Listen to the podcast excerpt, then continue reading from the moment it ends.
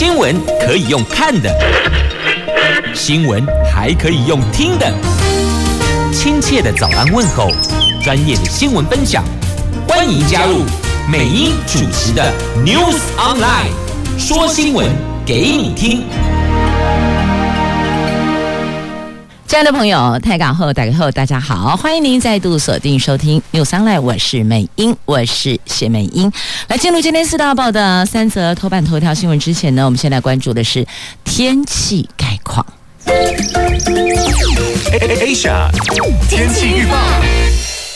在今天北北桃竹竹苗白天的温度部分呢，低温十三度，高温到十六度，但是因为湿湿冷冷的，所以你会觉得体感温度更低哦。那么在气象局所提供白天会下雨的部分呢，是台北市跟桃园市。那阴天的部分有新北、新竹市跟新竹县，还有苗栗。这提供。听众朋友，作为参考了。那么接着来看四大报的三则头版头，中时联合头版头依旧是疫情境外移入九十二例，那换算下来哦，机场入境的大概有将近一成检测都是阳性的，这个比例算高。那自由时报头版头条，这总统说呢，我们面对日本食品进口的部分，依科学、依国际标准，后续双边协商，绝对会为国人的健康安全把关的。经济日报头版头条：这大力光夺单呐，击退红色链专利战发威了。市场传出大力光凭借强悍的专利组合，击退了大陆两大竞争对手哇！好，接着来看详细的头版头条的内容。现在关注大伙儿现在最最最聚焦的疫情啊！这疫情在国门之都确实是有越来越严峻严峻的趋势哦。也预请桃园的朋友要提高警觉，身体上有任何变化，千万不要惊呼，也不要自己做疑心哦。国内昨天新增了一百零六例确诊，分别是十四例本土、九十二例境外移入，确诊人数创近半年来的最高纪录。指挥中心公布，中立的联邦银行健行分行昨天白天是三例，昨天晚上增加九例，所以中立联邦健行分行十二例确诊。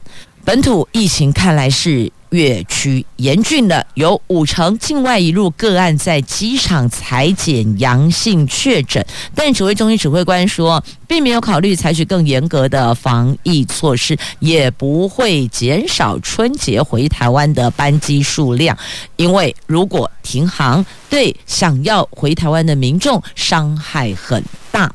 那昨天的九十二例境外移入，五十八例是机场入境采检确诊，阳性率是百分之九点二八，接近一成。到昨天晚上。平面媒体截稿之前，机场又筛检出二十个人。台湾机场预估，接下来每天大概会有三千多人入境。机场前进指挥所的指挥官王必胜说，未来三天是入境人数高峰，人数会破四千，那医疗量能当然就会比较吃紧了。那现在预估十四号起，也就是明天十四号。会出现回国人潮高峰，一天将有接近四千人，甚至超过四千人入境。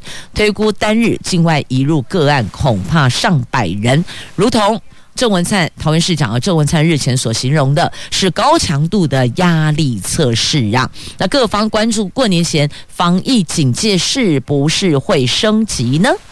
指挥官陈时中认为个案连结清楚。目前都还在掌握当中，所以暂时不考虑升级。但许多专家担忧，国内医疗量能跟防疫旅馆是否足以承接返乡的人潮啊？那指挥中心昨天傍晚再公布了本土新案例，是台北市三十多岁的女性护理师。起初以为是接种疫苗后引发的身体的不舒服的症状，那昨天在工作定期采检时确诊，今天列入案号。那台北市证实这个个案并不是联医中心院区的护理师，应该是另外一个院区的专责病房的护理师啊。好，这是目前现况，机场入境的确诊者将近。一层呃入就是我们筛检之后呢，发现这个部分要严阵以待。那现在专家比较忧心的是后续的医疗的量能是否能够承载接下来的需求。现在算是医疗量能告急，原因就在于境外轰炸呀。那专家质疑，为什么短程的不需要裁剪呢？虽然目前针对长程，但短程也不排除啊。这病毒并不是挑长短程才进来的，所以呢，建议应该是都裁剪。但都裁剪，是否在裁剪的人力上可以负担？这个也是。指挥中心在考虑的，那防医疗崩溃，卫福部寄出了三大措施啊，希望能够把这一段时间能够撑过去哦。那我们有医院轮流收治患者，加快确诊者住院，还有解隔、解除隔离哦，就解隔效率。三管齐下，希望能够守住医疗量能崩溃一样。好，那再来有关幼童打不打疫苗，可不可以接种疫苗的部分呢？因为机场群聚事件持续的扩大，已经有五名幼童确诊。卫福部传染病防治咨询会的预防接种组的召集人李秉颖说，今年度下半年渴望让。五岁到十一岁的儿童接种新冠疫苗。那目前呢，美国及欧盟等国家已经授权给 BNT 还有莫德纳疫苗开放十二岁以下儿童施打。那如果国内要比照，食药署必须先授权核准五岁到十一岁儿童接种这两款疫苗。预估下半年可以开放施打，因为还有一些流程要走哦。那研究显示呢，儿童染疫之后重症个案是非常少见，死亡率是全年龄最低的。那爆发社区感染时，孩子还是有可能会被传染的，有可能会确诊的，这个成为传染链之一。而且随着病毒会出现。感冒化的趋势，所以未来的防疫会更加的困难。因此，考虑让幼童接种疫苗。确实，有些症状看起来就像是感冒。那这个时候，家长如果误判以为是感冒的话，轻忽了，后续就有可能会成为社区防疫的破口哦。所以，这也是。专家学者比较担忧的，因此这个部分要如何协助？不能够说每一个有感冒症状的全部都往医院送，那重点就是裁剪。但现在比较严峻的地区的。裁剪站，它也是只有一个短期的任务性质，就这段时间，那可能有的十五号就要裁撤，有的可能十六号裁撤，所以这个部分后续裁剪的区块有没有一些其他更完整的提供呢？譬如说，譬如说哦，那是不是我们的这些诊所，一般我们可能去看感冒，觉得诶，这是感冒，所以我们就在一般的社区诊所看病，那这个地方就可以做裁剪。如果把它合而为一的话，是不是也可以舒缓裁剪站设置的人力需求的压力呢？但我们相信，全国上下大家有共识，严谨遵守防疫指引，黑夜总是会过去的。继续，我们来关注《自由时报》跟《经济日报》的头版头条的新闻。来看《自由时报》头版头是面对日本的福岛食品。是否要进来台湾？在反莱猪公投去年底没通过后，政府是否会解禁日本福岛等地食品进口就备受关注。蔡英文总统昨天在民进党中执会强调，绝对会以帮国人健康安全严格把关为原则，以国际标准、科学证据作为依据。面对日本食品进口议题以及后续的双边协商，强调会和各界多方沟通跟理性讨论，也。强调台湾有信心迎向开放国际经贸体制，所以这后续要看双边协商的内容再拍板了。那接着再来看《经济日报》头版头条的新闻：这大力光夺单击退红色供应链。这市场传出啊，大力光凭借着强悍的专利组合，击退了大陆两大竞争对手顺宇、瑞声，夺下了。非苹果品牌大厂的 OPPO，还有 Vivo 这两大单哦。那两家手机厂的高阶镜头订单都是由大力光独拿，中高阶镜头也取得了五成的订单呢。那今天会说明展望啊，所以你看有专利还好，这个专利战发威了。如果人家不认的话也很惨，但还好。我们的专利战是 OK 的，是非常厉害的。那再来，台积法说会前夕，外资压注百亿呀，敲进了一万五千张，最后股价坐收六百六十元。这大型金控强势，金融指数写下这二十四年来的新高，也带动了台湾股市连三红。在台积电的法说会前夕，昨天外资押宝买盘砸了九十九亿，敲进一万五千张，拉抬股价上涨九元，最后作收六百六十。加上大型的金控上市金融股指数涨百分之零点四六，作收一千七百八十八点。继续写下这二十四年来的新高，也连带的带动了台湾股市连三红，收复五日线跟十日线。那展望后市，综合统一投顾的董事长黎方国跟富邦投顾的董事长等多位专业的看法，台湾股市回测月线由守后止跌反弹，短多还是占上风的。等指数技术性整理之后，后市。红包行情是可以期待的。考量疫情跟升息等不确定因素，建议封关前逢高减码，持股太弱留强，把弱的出掉，把后市看好的留着，大概是这个意思。不过有一句话很重要哦，他说升息跟疫情这是不确定的因素，那升息。如何呢？来看一下，在《经济日报》头版下方哦，美国联准会的主席鲍尔警告，高通膨对美国经济全面复苏构成严重威胁，所以央行准备升息，而且经济已经为启动紧缩货币政策做好准备了。他再强调，不排除更多次的升息。记得在昨天的媒体资讯得到的是，可能会有大概。将近四码、三码到四码的升息的空间，对吧？但现在鲍尔说了，不排除更多次的升息。那难道是意味着可能不止三码到四码的升息空间吗？他们现在说这个缩减资产负债表的步调要加快，因为高通膨来了。那另外，鲍尔也提出了四大重点：第一个，高通膨。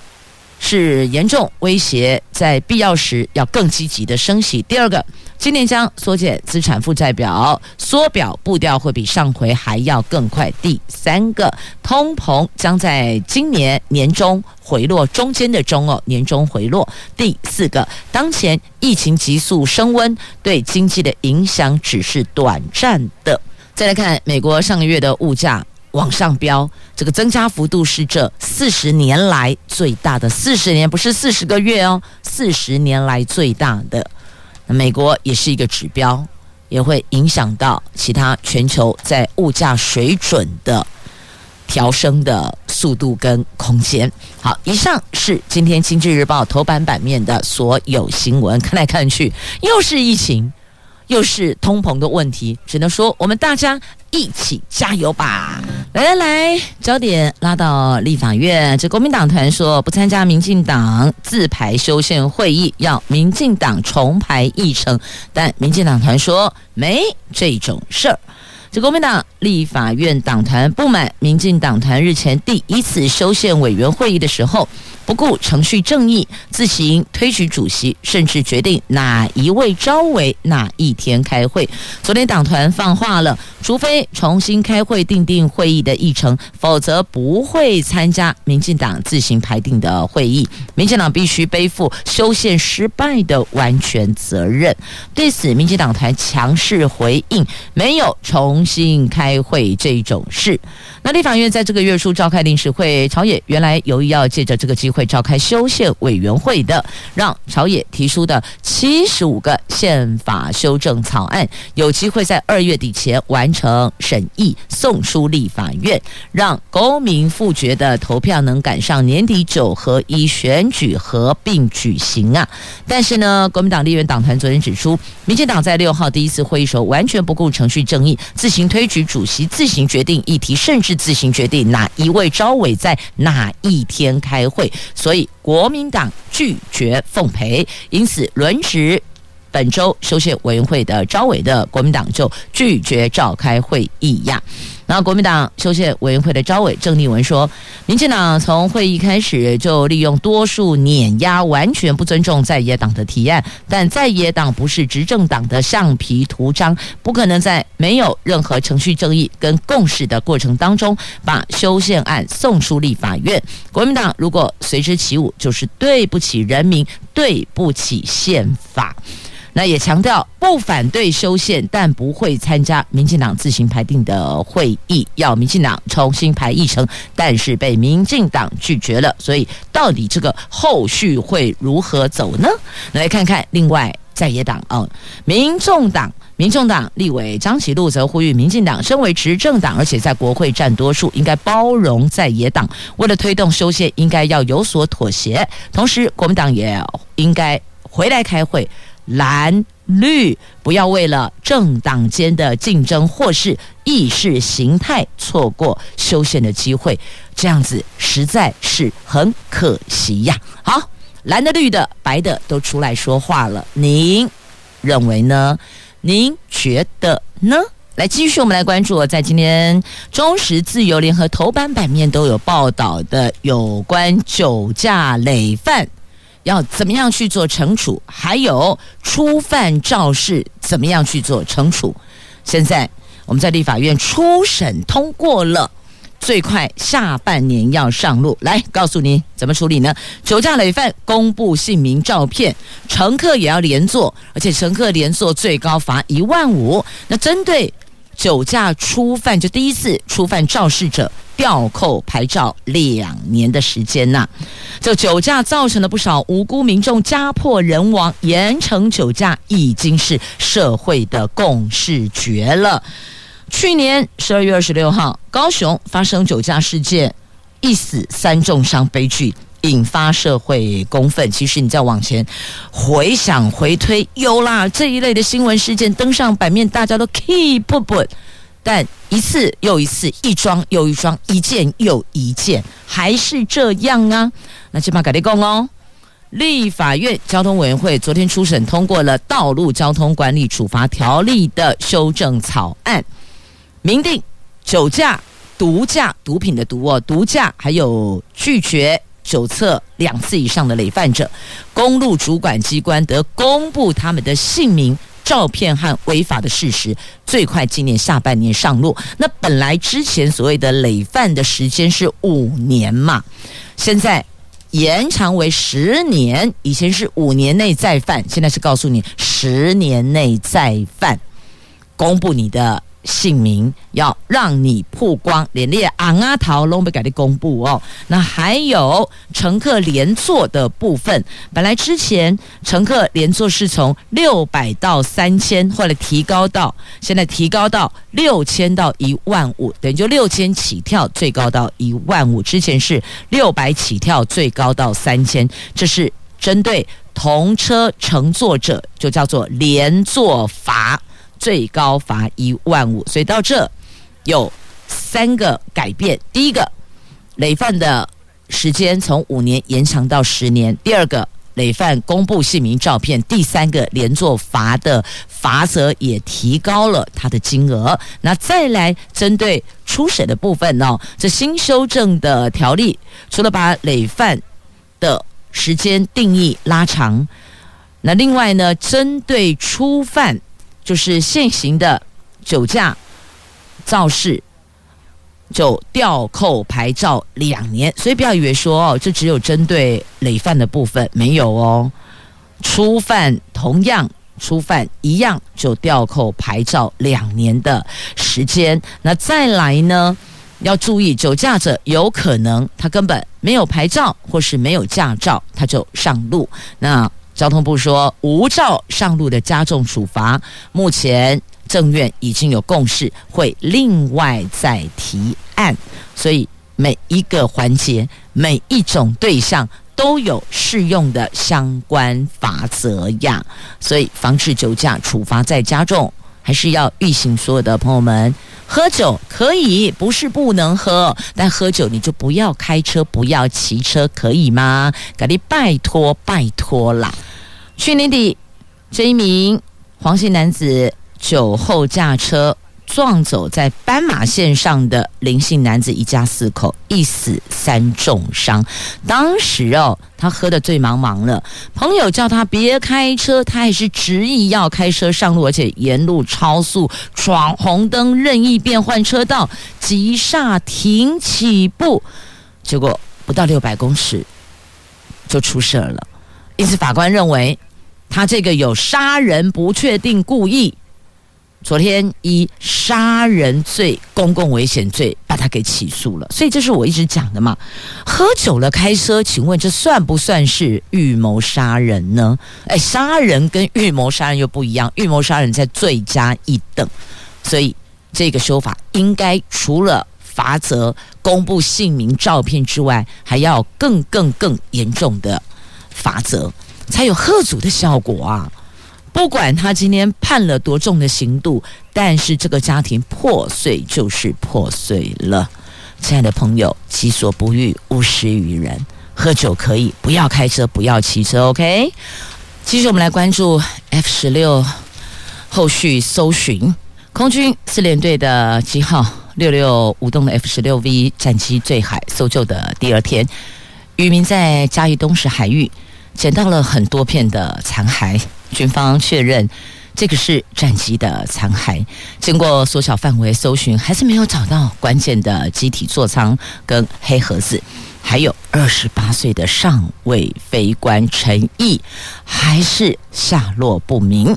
那昨天军方入夜继续投放照明弹，把握搜救黄金七十二个小时啊！国防部长邱国正代表总统。探视慰问陈毅的家属，强调国军会全力搜救，绝对不会放弃任何希望。总统今天也会到嘉义厅去简报并探视家属。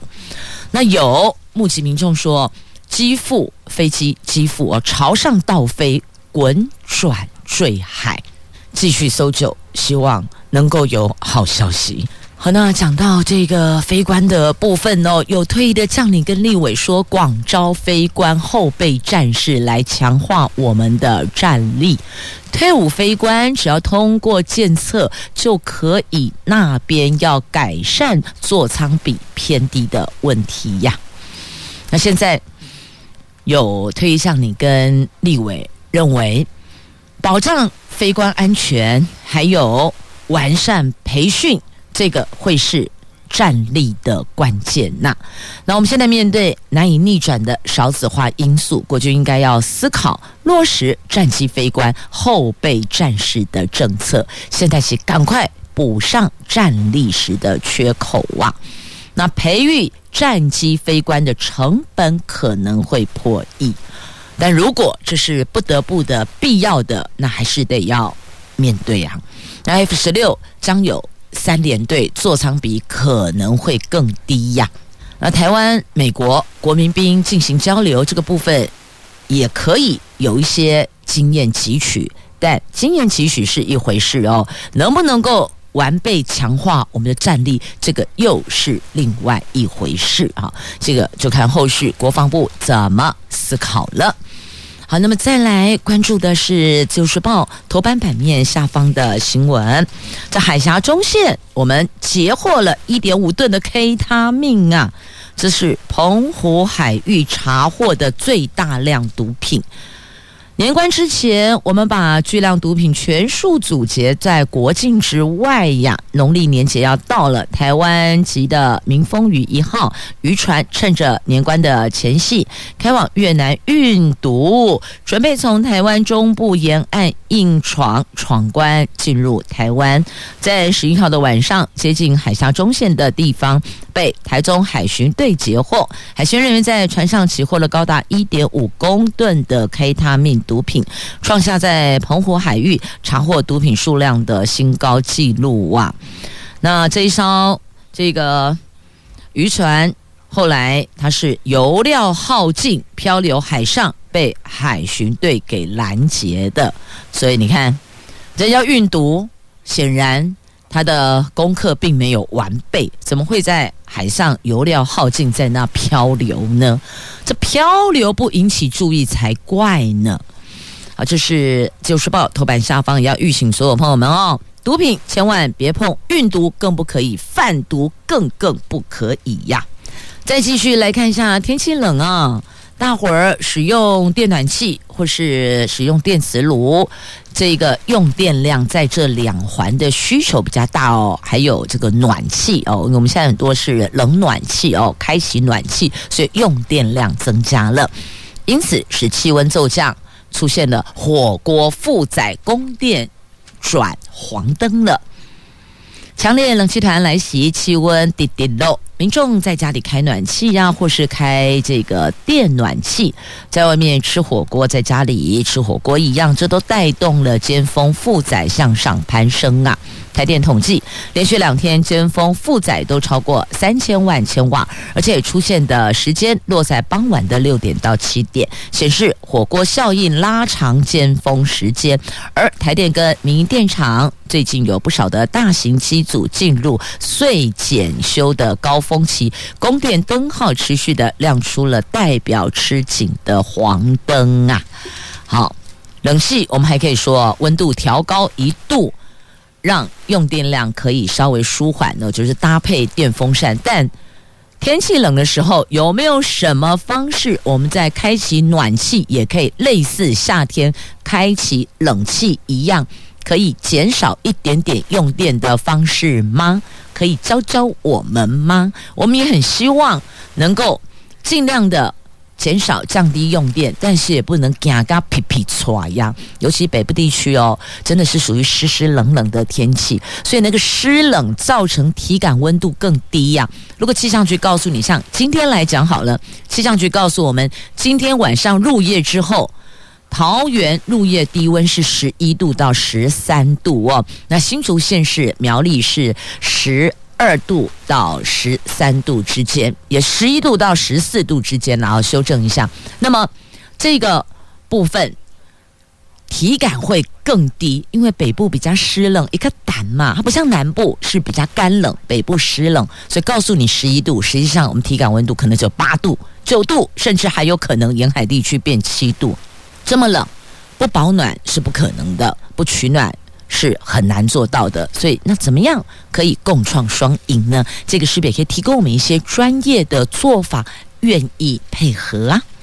好，那么再来提供你，刚聊到了这个新竹县市啊，跟苗栗，那顺带一提，新竹县的身心障碍的停车格，二月七号起第五个小时开始要收费喽，之前都是 free 的，long man 修景，现在告诉你，前四个小时免费。